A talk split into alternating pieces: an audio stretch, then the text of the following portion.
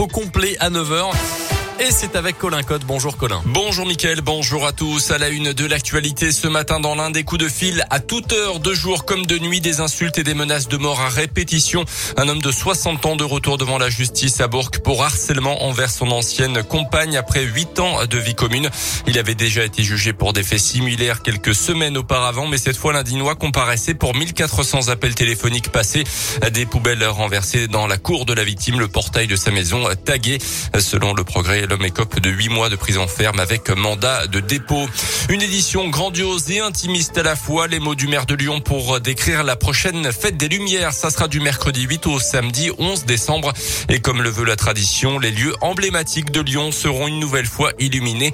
Les élus promettent une fête plus inclusive aussi bien pour les petits que pour les personnes âgées, a rappelé le maire de Lyon, Grégory Doucet. Une édition, on va dire, très diverse, très variée, mais toujours avec cette idée que la fête des Lumières est un rendez-vous magique, féerique, un rendez-vous aussi euh, pour toutes et pour tous. C'est une édition grandiose, 31 œuvres, une fête à hauteur d'enfant, donc avec vraiment un espace qui leur est dédié. Une fête aussi plus inclusive, plus solidaire, parce qu'on va, avec notre dispositif pour les EHPAD, permettre à des publics empêchés d'accéder quand même à la fête des Lumières. Ce sont sur toute la France 200 euh, établissements de soins qui pourront euh, bénéficier bénéficier euh, d'un accès à la fête des Lumières avec euh, ces masques de réalité virtuelle qu'on utilisera.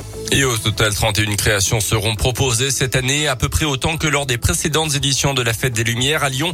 Et ce, malgré le contexte, car les conséquences de la pandémie sont bien là. La part du mécénat dans le budget total de cette Fête des Lumières a baissé de moitié. Toutes les informations et le programme à retrouver sur notre site internet radioscoop.com et l'application Radioscoop.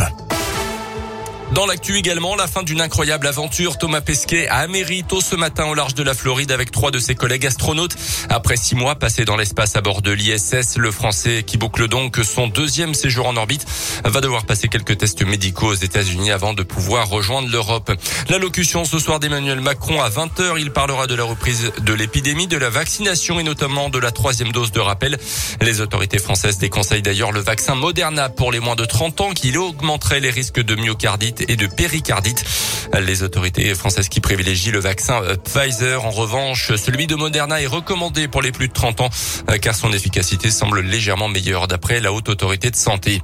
La piste terroriste écartée pour l'instant après l'attaque au couteau contre des policiers hier matin à Cannes. Le suspect est un ressortissant algérien de 37 ans.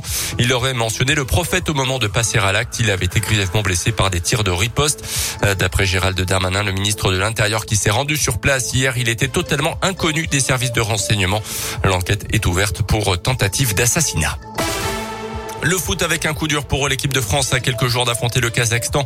Match de qualification euh, samedi pour le mondial 2022 au Qatar. Le forfait de Paul Pogba blessé à la cuisse à l'entraînement hier. Les Bleus qui affronteront également la Finlande la semaine prochaine. Puis en Ligue 1, les Saint-Etienne dépose plainte contre un prince cambodgien pour faux et tentative d'escroquerie. Selon le club de la Loire actuellement à la vente, le prince cambodgien aurait fourni de faux documents pour tenter de racheter le club. C'est moche. Merci beaucoup Colin Cotte. Il est